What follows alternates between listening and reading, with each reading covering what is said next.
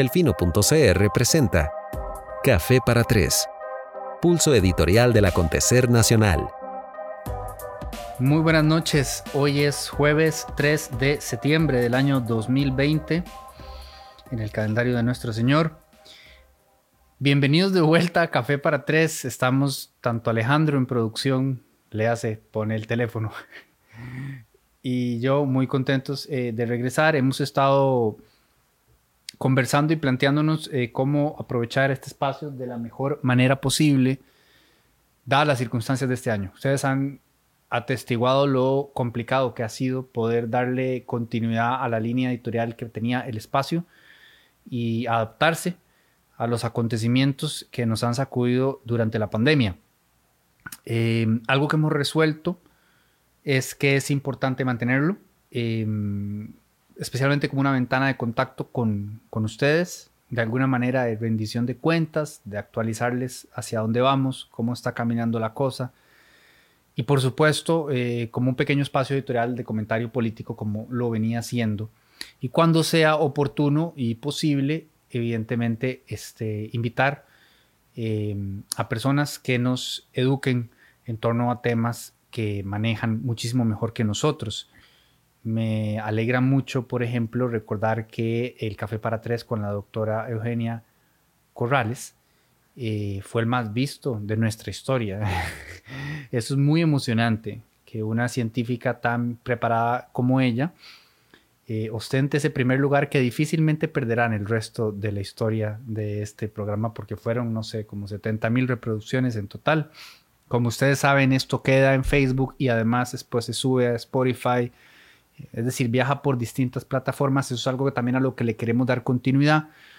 Eh, el proyecto está en una etapa de transición, pero para nosotros sí es importante alimentar la posibilidad de más adelante generar más contenido a nivel de podcast, porque estamos afinando y depurando lento, despacio, pero seguro eh, la plataforma del app para que sea muy fácil consumir ahí audio y sabemos que muchas personas aprecian eh, esa posibilidad. No sé ahora si tanto como antes porque ya no tienen que desplazarse. la mayoría. Eh, pero bueno, sabemos que es una opción que quieren, que han pedido y queremos facilitarles ese contenido. Así que vamos a procurar que Café para Tres, salvo que tengamos a una persona invitada, dure 15, 20, 25 minutos y abordemos los dos temas más importantes de la semana para darles una perspectiva que ofrezca un poco de amplitud eh, más allá de lo que se hace en el reporte como tal.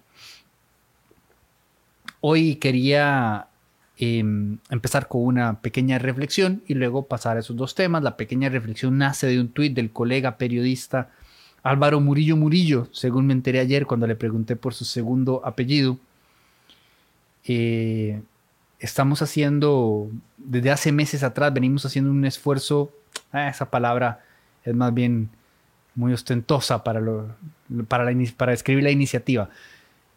Queremos eh, visibilizar los dos apellidos de todas las personas a las cuales aludimos en los reportes. De hecho, ayer cometí un error y utilicé Echandi en vez de Echeverría para este, referirme al ex ministro de Ambiente y Energía, por lo cual pido una sentida este, disculpa. Pero por esa razón le pregunté a Álvaro su segundo apellido y resulta que es Murillo Murillo. Álvaro hoy tuiteó algo que yo quiero rescatar en este café para tres. Él escribió, a veces pasa que uno tiene una opinión sobre algo un día y al día siguiente opina diferente porque lo repensó, porque alguien lo convenció, porque vio información nueva o simplemente porque sí. Y eso tampoco es malo, señores policías. Bueno, ese último detalle es el clásico veneno de, de Murillo pero la reflexión en general a mí me pareció muy oportuna y muy valiosa. Escribí acá que a mi criterio, ¿cómo estamos con el audio con este aguacero que nos somete? ¿Todavía estables? Ok.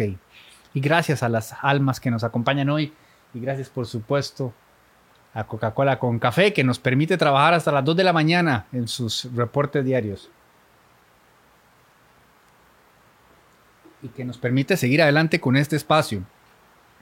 Escribí yo que el tuit de, de Murillo me parece que dignifica y recuerda la importancia de rectificar, corregir y recordar que no pasa nada por eso.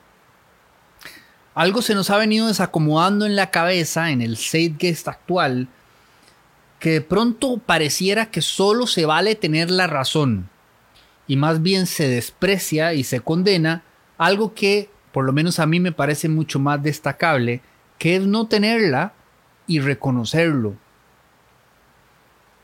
Para empezar, en otras ocasiones he dicho lo que pienso de esa cosa tan inverosímil y, y etérea de tener la razón y la obsesión que tenemos con ese concepto. A mí me es tan... Me siento tan ajeno a eso.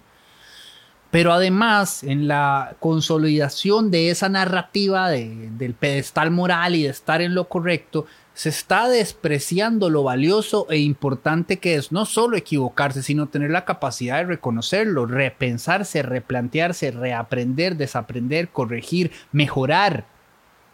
Entonces se les acude a las personas por haber emitido un criterio con la información que en ese momento tenían, del cual después, eh, el cual después corrigen o rectifican o modernizan con nueva información o, con un contexto más amplio. A menudo trato de editorializar en este espacio sobre la importancia de no saltar a conclusiones precipitadamente. Es parte de lo que vamos a hablar hoy con los dos temas de la semana. Pero somos humanos. Eh, ¿Quién decía el otro día precisamente el ministro, don Carlos eh, Forro? Don Carlos Manuel Rodríguez Echeverría, ayer en Hablando Claro decía que su condición humana pudo más que él cuando estuvo en la Asamblea Legislativa la semana pasada y se le salió el tema de que el oro viajaba eh, por los aeropuertos. Él no tenía que decir eso porque en ese momento no se sabía. Y el, el OIJ todavía no había hecho el desmadre que armó solo un día después, con 33 allanamientos y 29 detenciones, si no me equivoco. Entonces él reconoció ayer, en hablando claro, ayer o anteayer, disculpen, el manejo del tiempo se me está complicando, que, que fue un error y ninguno de nosotros escapa de eso. Entonces en nuestra condición humana tendemos sí a encontrar muy seductor opinar antes de tiempo y por eso procuro siempre recordarme a mí mismo y recordarles a ustedes la importancia de ir sumando elementos y tomarnos nuestro tiempo para con prudencia y sensatez y con suficiente contexto y habiéndonos alejado del elefante, si sentimos que es prudente, oportuno y valioso compartir una opinión, pues hacerlo de la forma más informada posible.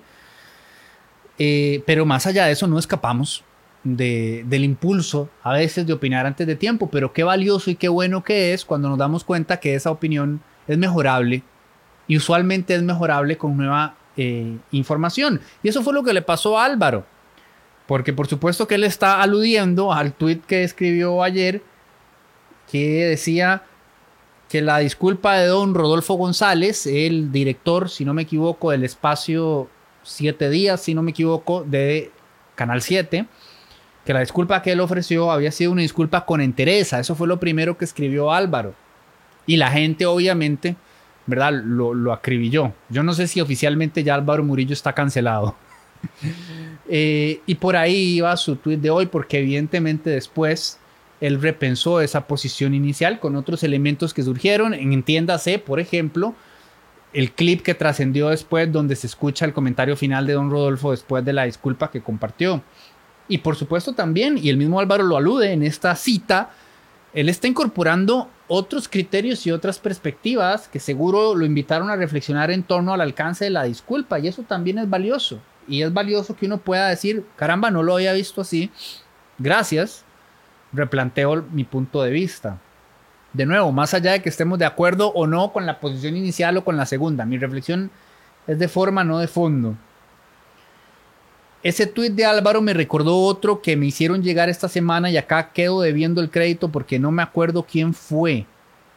Me suena que fue Adrián Pauli, quizás.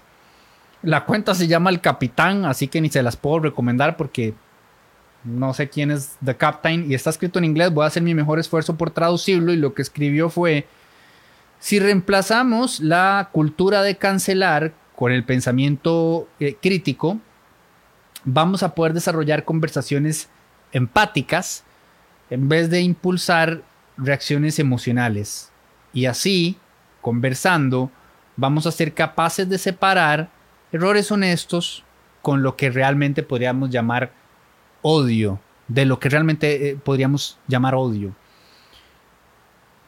Coincido también con el señor de Captain. Eh, creo que es importante que conversemos un poco más, que nos escuchemos un poco más, que recordemos nuestra condición humana, lo proclives que somos a cometer errores, el, el constante proceso de aprendizaje que además debe motivarnos e inspirarnos muchísimo, porque no se detiene y porque las cosas sí mejoran cuando nos damos esa oportunidad. Eh, particularmente me parece que uno debería tener una paciencia eh, excepcional, si se quiere, con las personas mayores, rango en el, que cual, en el cual cada vez más empiezo a entrar yo.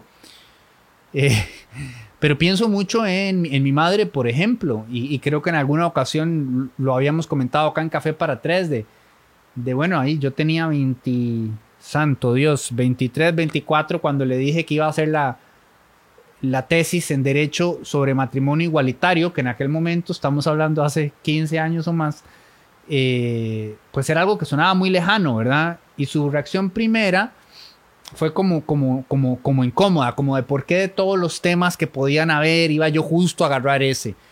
Y es una posición que ella no tendría hoy bajo ninguna circunstancia. Más bien ella está inmensamente este, satisfecha y contenta y feliz eh, con la aprobación que se dio de la forma en que se dio, pero se dio este año. Que por cierto, última hora, no pasó nada. Alejandro, no pasó nada.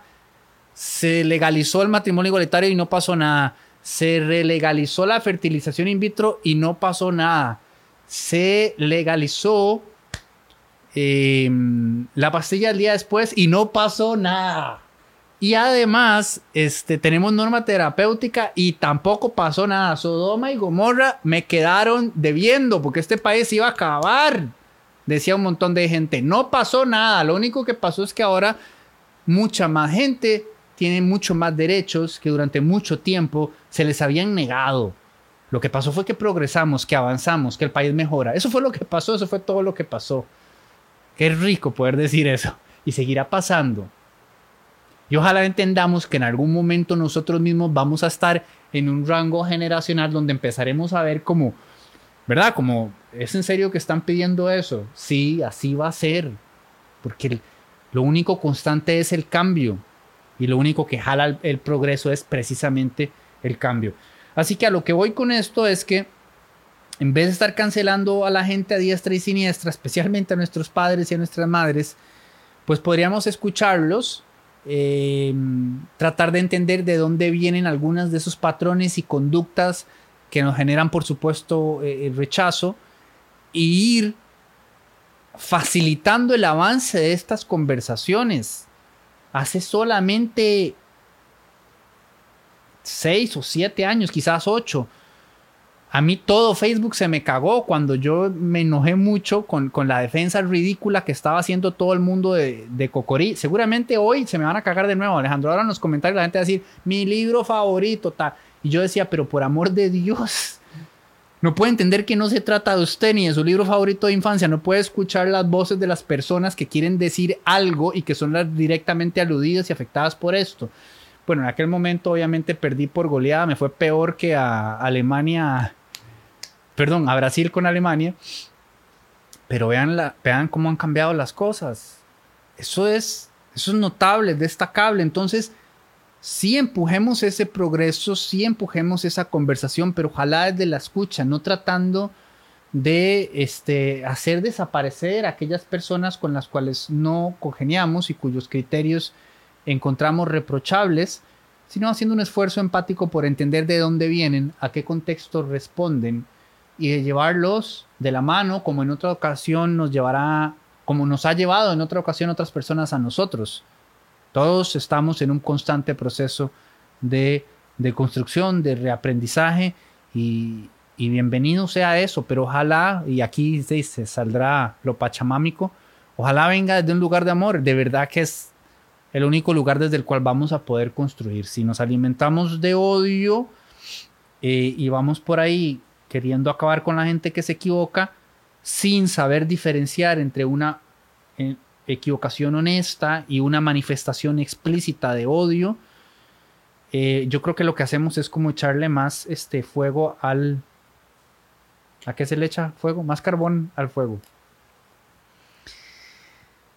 Creo que producto de la pandemia estamos evidentemente muy estresados y muy alterados y de pronto eso nos lleva a creernos el cuento de que todo el mundo está enojado todo el tiempo y de que no vale la pena intentar establecer contacto y conexión con los demás. Y esto es profundamente doloroso porque por eh, eh, definición somos seres sociales.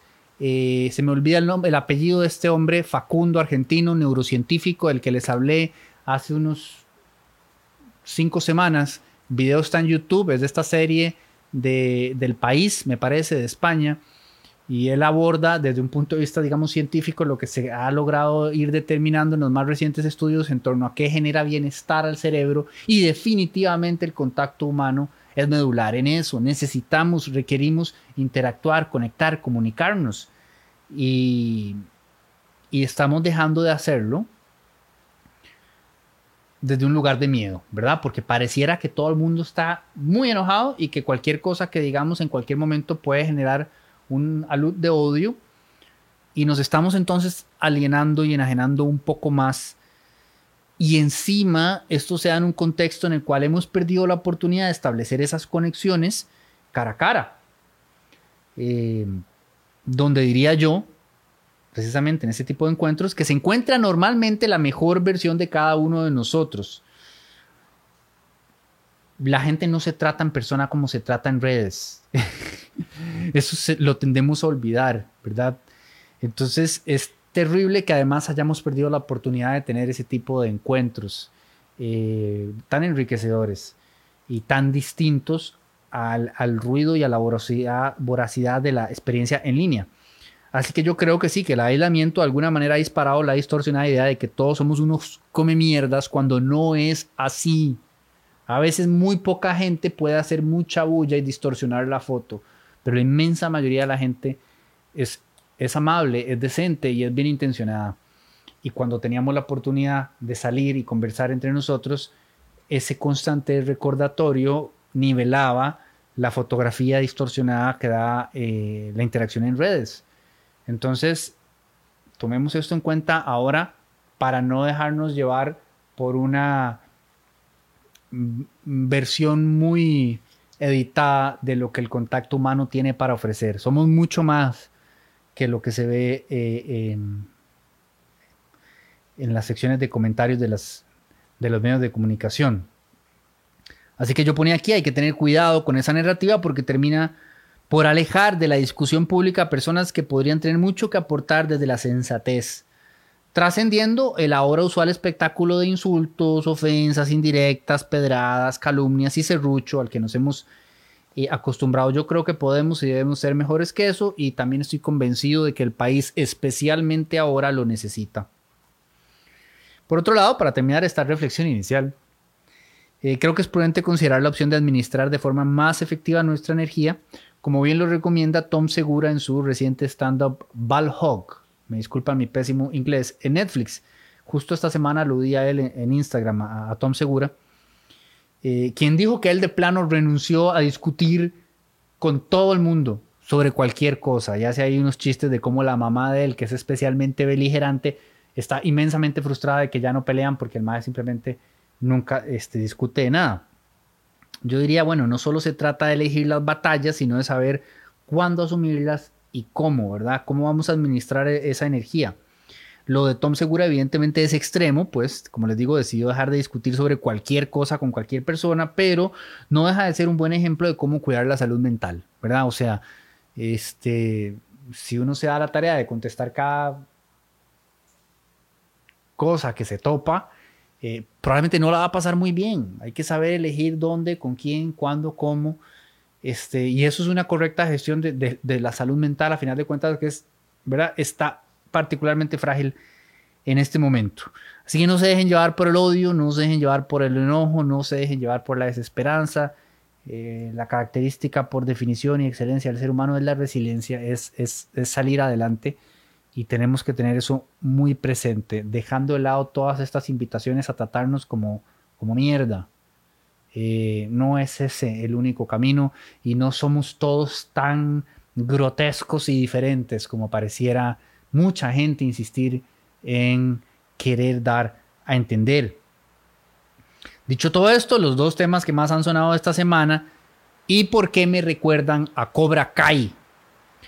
Cobra Kai este, es una serie que acaba de debutar en Netflix. Aquellos que sean contemporáneos míos recordarán por allá de los 80s la película Karate Kid, al señor Miyagi. Yo creo que los que no la vimos en los 80, después otros los vieron en los 90 y todavía en los ceros, ceros, como se llamen, la primera década de este siglo. Seguramente alguien se la topó en, ¿cómo se llama? El de Canal 7, Cinema del 7 o qué sé yo, o en Sábados del 6. Es una película de esas que, que se emite ad infinitum. Así que eh, muchos de nosotros la recordamos. Y bueno, resulta que YouTube hizo una serie con los dos actores principales de, la saga eh, inicial, de la película inicial. Y resulta que nadie la vio porque YouTube tenía pared de pago. Era la versión premium de YouTube que ninguno de nosotros paga a pesar de que nos pongan un montón de anuncios bien molestos. Bueno, ahí está, detrás de ese muro de pago estaba esa serie. Entonces era una serie muy notable y muy buena que nadie vio. Y llegó Netflix y hizo lo que siempre hace Netflix y dijo, bueno, dámela a mí, yo te la compro y eh, en Netflix sí la van a ver y se convirtió de inmediato en la serie número uno en Netflix. Seguramente mi mamá está viendo esto, seguramente el sábado cuando almorcemos me va a preguntar si ella debería verla, así que me voy a anticipar esa pregunta y le voy a decir, no mamá, no, no es para vos, pero es casi para todo el resto del mundo. la recomiendo muchísimo. Entonces, eh, em, bueno, más allá de lo interesante que es ver a estos dos personajes que en aquel momento eran adolescentes, 34 años después, ¿verdad? Ambos actores están a punto de llegar a los 60. Y eso es un golpe para todos nosotros. un, golpe considerable. Eh, lo que más me ha gustado de la serie es lo bien que maneja el tema de los matices, de los grises, eh, de la complejidad del ser humano a todos nosotros nos gusta autopercibirnos como los héroes de nuestra propia historia y tendemos a tener ojos muy misericordiosos y amables eh, para con nosotros mismos. Y, y, por supuesto somos mucho menos severos con nuestra historia personal que con la de los demás. Que además la historia que tenemos de los demás siempre está limitada a la percepción que manejamos. O sea, yo puedo conocer una historia de Alejandro y creo que con eso ya sé quién es Alejandro, ¿verdad? Por la, vez que se pasó de copas en el Steinboard en una fiesta de Halloween y, hizo un papel. No es cierto, pero digamos que hubiese sido el caso. Bueno, evidentemente Alejandro este, es mucho más que eso. Entonces, eh, en cambio, nuestra historia particular manejamos pues de todo lo que llegamos a recordar y solemos verlo con ojos más compasivos. Em, así que a todos nos gusta pensar que somos buenos, la serie recuerda que ese no es el caso eh, con la mayoría de los seres humanos. Supongo que el Dalai Lama será una excepción. No me extrañaría que no lo sea y que ya esté cancelado. Yo ya no estoy actualizado con, con, eso. Y, de verdad, de verdad, lo único que, sostengo, recordarán ustedes en la serie animada de Batman, el maravilloso episodio que ganó un Emmy, es el que dan en la televisión. Siempre, o sea, cero colaboración de, producción. Eh, del Doctor Frío, no sé cómo se llama en español Mr. Freeze. Sí, dice que sí, ahora sí ayuda a producción. Él tiene una de esas aparatitos con agua adentro. sí, cajita de agua. Una bola de nieve. Bueno, qué espanto. Que entre, los dos no hacemos uno. Bueno, yo en una de esas tengo aquí a Keanu Reeves, ¿ok? Ese es el punto. Espero que nunca nadie lo cancele. Uno necesita agarrarse de algo. Yo creo que Keanu es incapaz de meter las patas. Él es bueno. El resto somos humanos. Y la serie no lo recuerda. ¿Ok? Y dependiendo de dónde nos coloquemos, en la perspectiva que tengamos, la visión que tengamos, quien nos cuente el cuento, uno es bueno y otro es malo. Y esto la serie lo ilustra muy bien. Todos vimos Karate Kid y crecimos viendo a un héroe acá de pronto nos ofrecen otras perspectivas que ya no hablan de héroes y villanos, sino de personas con carencias, con errores, eh, con oportunidades de aprendizajes. Este, por eso la recomiendo tanto y por eso la traigo a colación con las dos cosas que pasaron esta semana de las que hemos estado conversando. La primera es el reportaje de Teletica del lunes eh, en torno al asesinato de la doctora María Cedeño Quesada. La segunda, la entrevista del ex ministro de Ambiente, don Carlos Manuel Rodríguez Echeverría, en, Hablando Claro ayer. Eh, en torno a la primera, quiero rescatar una frase de mi amigo, lo considero mi amigo, le tengo muchísimo cariño, Álvaro Cedeño. Compartimos un grupo eh, en WhatsApp con otras personas donde de vez en cuando conversamos de temas de relevancia nacional. Y por supuesto este, tema del reportaje de Teletica salió a colación. Y a veces yo creo que yo... Eh, me paso de inocente, ciertamente en mi, en mi vida muchas veces me sucedió, ya, yo diría que ya no tanto, ya tengo un poquito más de colmillo, pero Álvaro es todavía más, este, o sea, la nobleza de Álvaro es de otro nivel. Y él decía, ya saben que soy ingenuo y tiendo a creer en la honestidad implícita de las personas. Esa frase me gustó mucho y yo la comparto. Yo no suelo alimentar de forma desbocada, teorías de conspiración, no suelo esperar lo peor de los demás. Eh, y siempre quiero, espero solicitar más información antes de, llegar a cualquier conclusión precipitada. Así que no voy a opinar en torno a todo lo que se ha sugerido eh, que puede haber alimentado lo que objetivamente, sin lugar a dudas, podemos considerar un trabajo eh, de periodismo muy deficiente. Yo creo que en eso existe un consenso, ¿ok? Y me parece que el propio Rodolfo González así lo, lo reconoce en la disculpa que ofreció ayer. Por regla general, yo no hablo del trabajo de los colegas. Nada más no lo hago.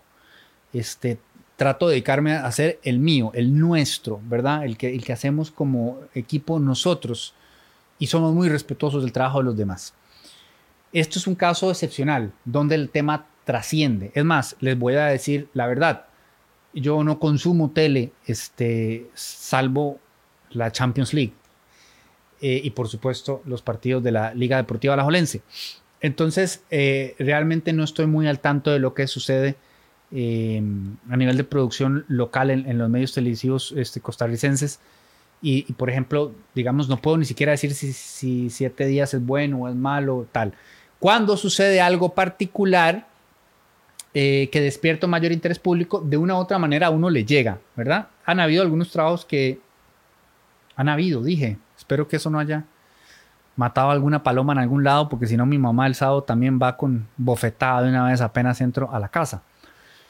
Eh, este, evidentemente eh, se, han producido contenidos de calidad en distintos canales y en distintos espacios que de una u otra eh, forma llegan a la, web y a uno se los comparten y uno reconoce ¿verdad? El, valor del trabajo. O sea, de ninguna manera demerito todo lo que se produce de mucha calidad en el país. Estoy hablando de la experiencia particular mía de, de no consumir tele local. Pero en este caso no fue por buenas razones que trascendió el reportaje, de inmediato fue trending topic en Twitter, este, la gente empezó a compartirlo, había mucho descontento por razones más que comprensibles. Em, y entonces sí, hay que, hay, hay que aludirlo, ¿verdad? Me parece que eh, en la disculpa de don Rodolfo eh, se abordan algunas de las deficiencias eh, que tiene el, producto final. Me parece que no son todas. Eh, para empezar, creo que este, no era del todo oportuno este, trabajar ese tema, menos con ese enfoque. Eso ya puede ser una cuestión simplemente de gusto y de opinión. Yo, o sea, digamos, de nuevo, no sé si siempre lo hacen así, pero al, verlo, eh, la forma en que se trató y el tema de la recreación y hasta ir al hotel, y eso, digamos, por lo menos a mí a título personal no, me gusta para nada. Pero más allá de eso y de la opinión que cada uno de nosotros pueda tener de cómo se elaboró el reportaje, definitivamente creo, creo que existe un sano consenso en torno a que no era un momento propicio para abordar este tema y definitivamente la forma tampoco fue la más feliz. Em, yo creo y realmente pienso que es importante darle la oportunidad a la gente de equivocarse, de reconocerlo, de rectificar. Hay toda una discusión que tenemos que tener en torno a cuál es la forma correcta de ofrecer una disculpa. Yo creo que eso es un tema muy interesante. Eh, me parece, por ejemplo, si yo pudiese sugerir algo, que, siempre debe endosar de alguna manera una propuesta, ¿no? Una manera de em, dar a entender que uno ha entendido dónde falló y cómo va a corregir. Porque usualmente cuando uno se equivoca, pues hay un aprendizaje y, en adelante vas a tener la oportunidad de aplicar ese aprendizaje y creo que acá existe esa oportunidad. Eh, más allá de eso, con lo difícil que es que acá en nuestro país, con nuestra cultura, la gente reconozca un error en eso creo que también podemos estar de acuerdo. Es muy excepcional, no suele suceder. De nuevo, porque además nos gusta mucho tener la razón, la razón. Eh, yo no sé de dónde viene eso. Ya les he contado en otras ocasiones que me he leído todo lo que escribió Constantino Lascaris y sospechosos usuales en términos de, de tratar de entender nuestra idiosincrasia lo mejor que se pueda con todas sus carencias y todas sus bondades, pero realmente no sé dónde viene ese orgullo tico de, que nos cuesta pedir perdón, nos cuesta reconocer un error. Entonces, no puedo dejar de mencionar que hay valor en que se haya emitido una disculpa. Yo sé que muchos de ustedes me van a decir que responde a la presión y en buena hora, porque para eso está la presión, para buscar cambios, pero también en buena hora que, que se den. Ahora bien, evidentemente, de hubo un traspié desastroso al final del video. ¿Vos sí lo escuchaste? No, con razón. Me mira con cara de qué pasó. No estás en nada. Lo vi, pero, o sea, no... Come Teens. ¿Todavía existe Teens? Sí, creo que sí. Bueno, Teens. Patrocinen este espacio junto con Coca-Cola con café. Este. Bueno, al final del video, yo no sé por qué, o sea, como que no cortaron y se, que, y se escucha eh, donde Rodolfo le dice un comentario informal, no sé si al jefe de planta o al camarógrafo, eh, en un tono muy distinto al que estaba utilizando durante la disculpa. Un error, un error de, producción y eso, ¿verdad? Evidentemente a la gente la indispuso.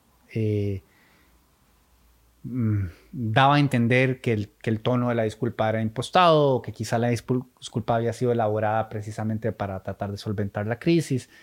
En fin, de nuevo, hay muchas posibles conjeturas en torno a lo, que pudo movilizar el reportaje inicialmente, lo que pudo movilizar la disculpa. Yo no voy a entrar a profundizar en eso, no es lo que me interesa y de nuevo lo que rescato es la frase de, de Cedeño cuando dice, tiendo a creer en la honestidad implícita de las personas y eso no se lo van a quitar a Cedeño nunca y yo espero que no me lo quiten a mí tampoco porque lo voy a defender siempre como una bandera.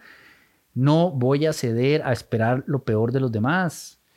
Eh, con contadas excepciones de gente que uno ve que es evidentemente trastornada y, malvada y, malintencionada, donde no hay mucho, no hay lugar a dudas, este, pero son contadas excepciones. En términos generales, la mayoría de la gente no, no tiene en su agenda hacerle el mal a los demás, no pretende hacer daño, se equivoca.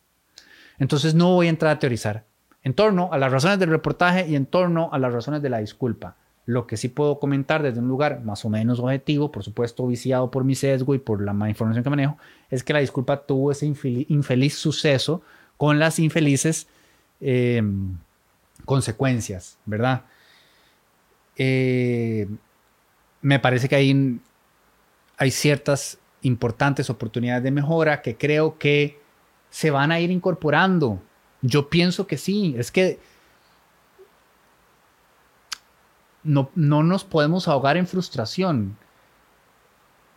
Hay que empujar el cambio.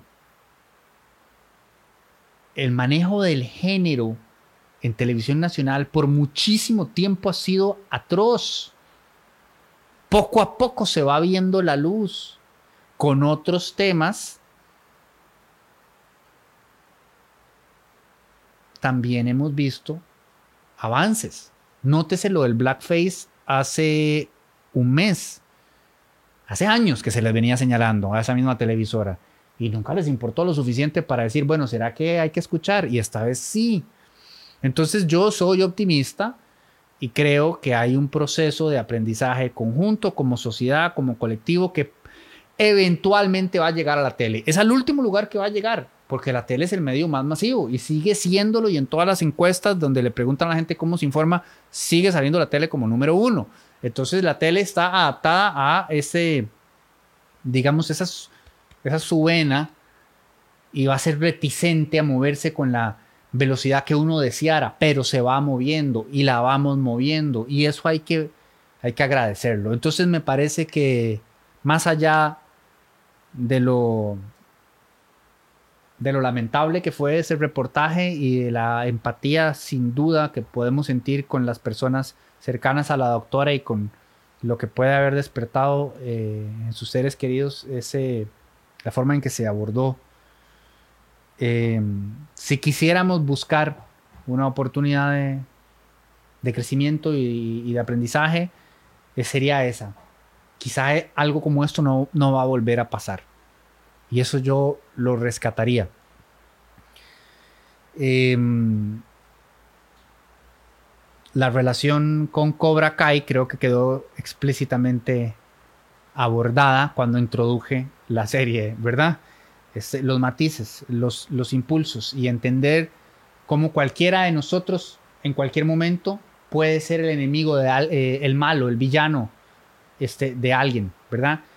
Em, quizá no le sostuvimos la puerta a una persona que iba saliendo de la soda en la universidad porque no la vimos. Y esa persona ya pensó que somos unos patanes de por vida. No es el caso Alejandro ni el mío, es un ejemplo que se me acaba de ocurrir. Entonces,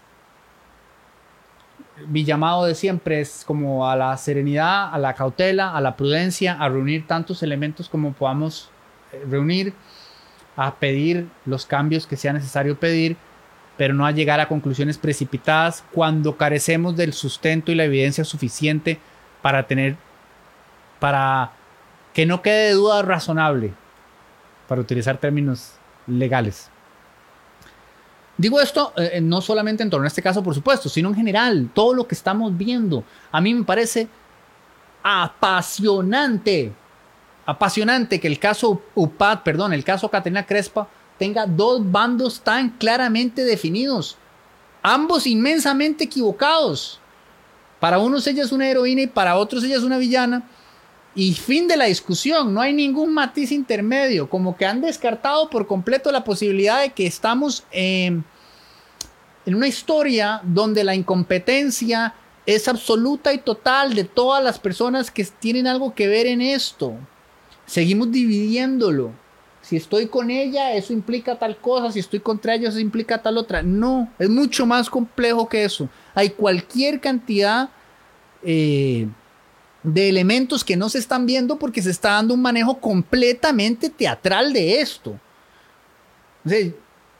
yo sé que la gente está harta del tema, por un lado, yo mismo lo estoy, pero yo no sé si está claro el nivel de teatro que es esta, esta comisión. Es más, bueno, es que esto es una serie de Netflix de primer nivel. El, abogado, ah, se me olvida el nombre, pero el apellido es Agot, que es muy conocido por causas ambientalistas, de pronto apareció en la sala constitucional en defensa de Catalina Crespo con unos argumentos mm, interesantes que me parece que ameritaban discusión para traerse abajo la comisión. Eh, dando a entender que se había violentado su derecho a la defensa, lo cual nos lleva a todo otro pleito riquísimo, y aquí se le sale a uno los pocos días felices en la Facultad de Derecho, en torno a cuándo hablamos de debido proceso y de derecho de defensa, porque esto, este, eh, eh, lo que está haciendo la comisión, eh, si va más por el lado administrativo, si hay, hay un procedimiento que ya amerite que hagamos un upgrade a los, a, los lineamientos bajo los cuales debe desarrollarse. Es una muy buena discusión. Pero era como sorpresivo esa liebre que saltó de pronto, porque además esta trama es muy interesante, reitero.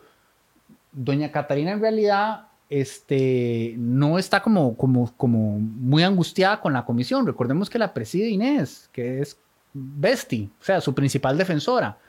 Entonces de pronto que doña Catalina estuviera tratando de traerse abajo la comisión, la legitimidad de este procedimiento, aduciendo que no había tenido suficiente tiempo para, o sea, que se estaban violentando su, su, derecho al debido proceso y a la defensa, lo que, insisto, asterisco, en alguna medida es plausible por los plazos con los que se trabajó. Había ciertos argumentos muy interesantes en ese documento legal, este, pero era raro que estuviera dando ya esa batalla. Porque uno con la información que tiene y lo que ha podido más o menos absorber es como que ella no está muy preocupada por esa comisión y quizá no debería de estarlo. Y entonces era como, ok, ¿se van a traer abajo la comisión o qué hay detrás de esto? Hay un intento de decirle a los diputados que están haciendo un trabajo de cuarta categoría. ¿Sabes qué es lo peor, Alejandro? Que le prometí a todo el equipo que no iba a hablar de Catalina Crespo hoy. Y aquí. Este, hay un intento de enviarle un mensaje a los diputados para darles a entender que están trabajando esto de forma rupestre y que no se va a aceptar, para que lo hagan bien. Acordémonos además que esto se, este, se determinó que debía ser secreto en también condiciones cuestionables, porque una vez más, bendito país, te amo. Es el proceso número 17 dentro de la Asamblea Legislativa donde reina la ambigüedad. Podría ser que tal vez quizás sí o no, dependiendo de qué piense quién. Es que mire, me lo dice este, servicios técnicos. Sí, pero servicios técnicos no es vinculante, esto es lo que dice la sala. No, no, pero en esta ocasión, tratándose de ella, lo vamos a hacer así. ¿Qué tal si apostamos por certeza jurídica por una vez en la vida y tenemos claridad en cómo va a ser cada uno de estos procesos? Y no nos pasa el cuento de la semana pasada cuando a la señora eh, no se le rectificó para la Junta Directiva del Banco Central de Costa Rica en una votación secreta en la cual los votos se contaron al revés. Cuando ni siquiera tenía que ser secreto aquello, pero en esa ocasión decidieron que sí. Un desastre siempre. Nunca me voy a cansar de decirlo, Alejandro. Alejandro. Entonces, en este caso, lo mismo. Hay un montón de elementos rarísimos en esa comisión, pero rarísimos. A todo el mundo nos están tomando el pelo. A todos nos están tomando el pelo, eso ya se sabe. Eh, pero era muy extraño que de pronto venía como, ¿verdad? Como, como este caballo de Troya.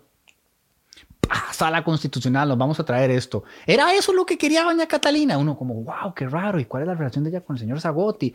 Aparece doña Catalina diciendo en un momento, este hombre no me representa. Uf, es demasiado, man. Es demasiado. Entonces aquello ya se cayó y la comisión sigue y ya hoy estuvo ahí doña Catalina. Por supuesto no lo vimos porque esto es secreto. Celso no es secreto, pero esto es secreto. Eh, y el lunes se rendirá informe y yo no voy a hacerles ningún spoiler a ustedes. Esperemos al informe el lunes. Porque si les hicieron spoiler, el spoiler que les haría es que va a pasar lo que todos sabemos que va a pasar. Eh, que todo bien, que pase lo que tenga que pasar. Aquí no estamos diciendo ni lo uno ni lo otro, solo estamos describiendo los sucesos que se desarrollan en el campo de juego. El segundo elemento, por supuesto, eh, porque este de Catalina fue un comercial, no era uno de los dos. Dije que dos temas por jueves, lo voy a mantener así. ¿Verdad que estamos todavía en los 15 minutos? prometo que no va a pasar, eh, prometo que no va a pasar de nuevo. La idea de, en serio, la idea es hacerlo de 20. Eh, en la entrevista hablando claro que escúchenla, es que hasta da gozo, da placer. Uno se imagina a Vilma, o sea, ella está que no se lo puede creer. Este señor llegó, se sentó, agarró el micrófono y era como si tuviera una serie de, cartulinas, como aquel compañero en, cuarto grado que le tocaba este, describir todas las cordilleras del país y la sabía de arriba abajo, hasta se conocía la que me explicó Luis Manuel el otro día, que es la más alta del país, la de la que estaba bajo, bajo el mar. Me hizo la pregunta para exponer mi ignorancia. Ve, que tan ignorante soy que hasta ya se me olvidó el nombre, pero esa es la más alta que tenemos. Eh, o ahora era la más extensa, Dios me libre. Por lo menos yo le pregunté que cuál era el segundo volcán más alto y no supo. Volcán Turrialba, papillos.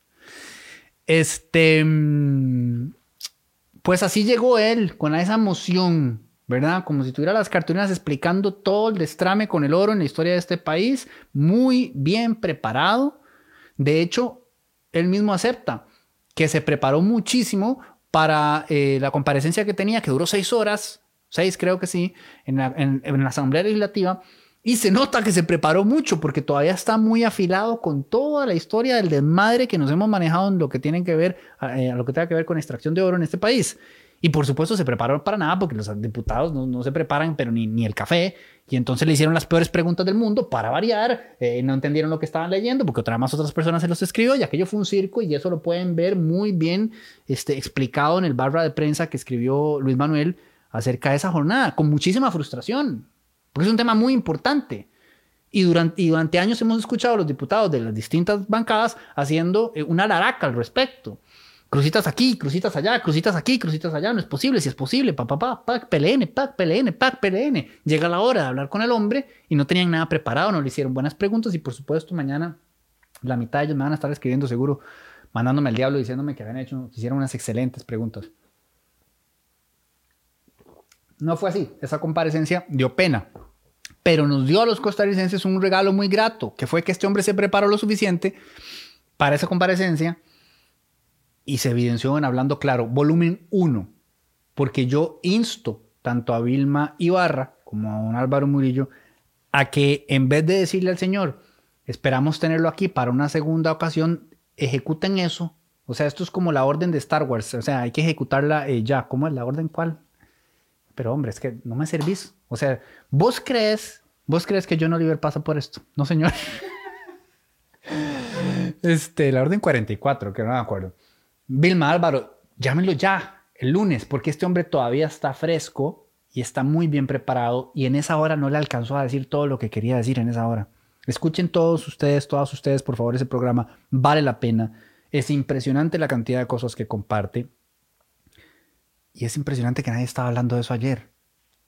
Yo creo que en el reporte puse a modo de broma que había más gente hablando de los dos goles de Roy Lassiter. Roy Lassiter, perdón, Roy es el padre. Ariel Lassiter allá en Houston, que de, las fuertes declaraciones del exministro, donde en, iba a decir en dos platos, pero me acordé de burlándose de esa, de esa frase y ahora, este, donde en dos platos dice que Industrias Infinito tuvo una participación activa en la invasión de la zona por parte de los coligalleros y, el, y en el desarrollo de esto que vendría siendo una especie de cartel de crucitas donde hay ya 29 detenidos y el señor exministro dice que esos son solo los primeros, que queda mucha gente todavía bajo investigación, donde incluye además a lo que él llamó los peces gordos. Una operación de carácter internacional, también ejecutada, también montada y también aceitada, que incluye la participación de funcionarios eh, del, del engramaje institucional, Ministerio de Hacienda, mejor ni empiezo con el Ministerio de Hacienda. Después, tal vez algún día va a haber un programa en el que yo me voy a desahogar. Y voy a contarles cómo me trató Hacienda hace una semana cuando le pedí que hiciera lo que tenía que hacer, porque no lo había hecho y me estaba haciendo, generando un problema a mí. Bueno, cuando ustedes, este, costarricenses de a pie, tienen que lograr resolver algo, ya ustedes saben cómo es esa experiencia. Pero cuando un delincuente de la peor calaña necesita un contacto para montar algo así de asqueroso como lo que montaron, resulta que lo encuentra y que además la legislación de alguna manera se acomoda. Mire, no solo para que salga de aquí por el Santa María el oro local, se traían oro de afuera y los portaban por el aeropuerto. Y todo bien. Todo esto lo contó don Carlos sin hablando claro. ¿Por qué el país no está hablando de esto? Es enorme y tiene de nuevo muchos matices y apenas estamos empezando a entender los alcances de esto. Y yo sí pienso que, evidentemente, en medio de la pandemia estamos con otras preocupaciones. Yo lo tengo muy presente. O sea, a alguien le dije esta semana, he visto mutar, cambiar aquello que entendíamos como interés público. Lo ha cambiado. Hay temas que en otro momento habrían generado una reacción en la ciudadanía y que ahora nada más la gente no tiene tiempo. Yo lo entiendo, pero esto es muy importante. Esto es una inmensa derrota moral para el país. No solamente desastre para quien quiera llamarlo desastre o no desastre para quien no quiera llamarlo desastre. No vengo a tener esa discusión con ustedes. Pero no solamente la afectación ambiental, la afectación económica, la afectación comunal, civil, todo lo que se ha sabido ya que ha pasado ahí, todo lo que dejó de pasar, toda la discusión que se ha tenido en torno a cómo se podría o se debería haber este, intervenido la zona para propiciar su prosperidad y no se hizo, cómo quedó en abandono, cómo de repente habían eh, kilómetros de maquinaria ahí, como si nada, 4.500 personas, como si nada. Y encima el, el entramado legal asfixiante que tenemos, que la OCDE nos viene diciendo, por favor, o sea, pásenle la dieta a esa cantidad normativa que tienen que no los permite ni moverse para poder generar la mínima prosperidad. Pero de todas maneras, de alguna manera, permite que suceda algo como eso. Es una derrota moral inmensa. Y a todas y a todos los costarricenses nos vieron la cara de imbéciles. Entonces, esto nos tiene que importar y mucho. Y lo que termine sucediendo con esto, también. Porque si resulta y sucede que no pasa nada, otra vez este país se va a hartar. Se va a hartar. Porque no podemos normalizar la impunidad a tales niveles. Y es lo que venimos haciendo de forma sostenida. Consolidando lo que de todas maneras ya he sabido de que la cárcel es solo para los pobres. Y no es que yo aquí estoy pidiendo prisión para esto ni para el otro. No. Es que no puede ser que seamos víctimas de nosotros mismos, de nuestra incompetencia, de nuestra incapacidad, de nuestra labia. Todo lo que se prometió que iba a cambiar en, estos últimos tres años no cambió nada. Lo único que cambió es que ahora los diputados van a tener un edificio de lujo. Y volviendo a Cobra Kai, antes de juzgar a ese edificio como feo, vayan a conocerlo por dentro. Dice este que me estoy echando la soga al cuello. Este, no, no, no. Yo creo que hay mucho que discutir desde un punto de vista estético de la parte externa del edificio, pero por dentro es una maravilla.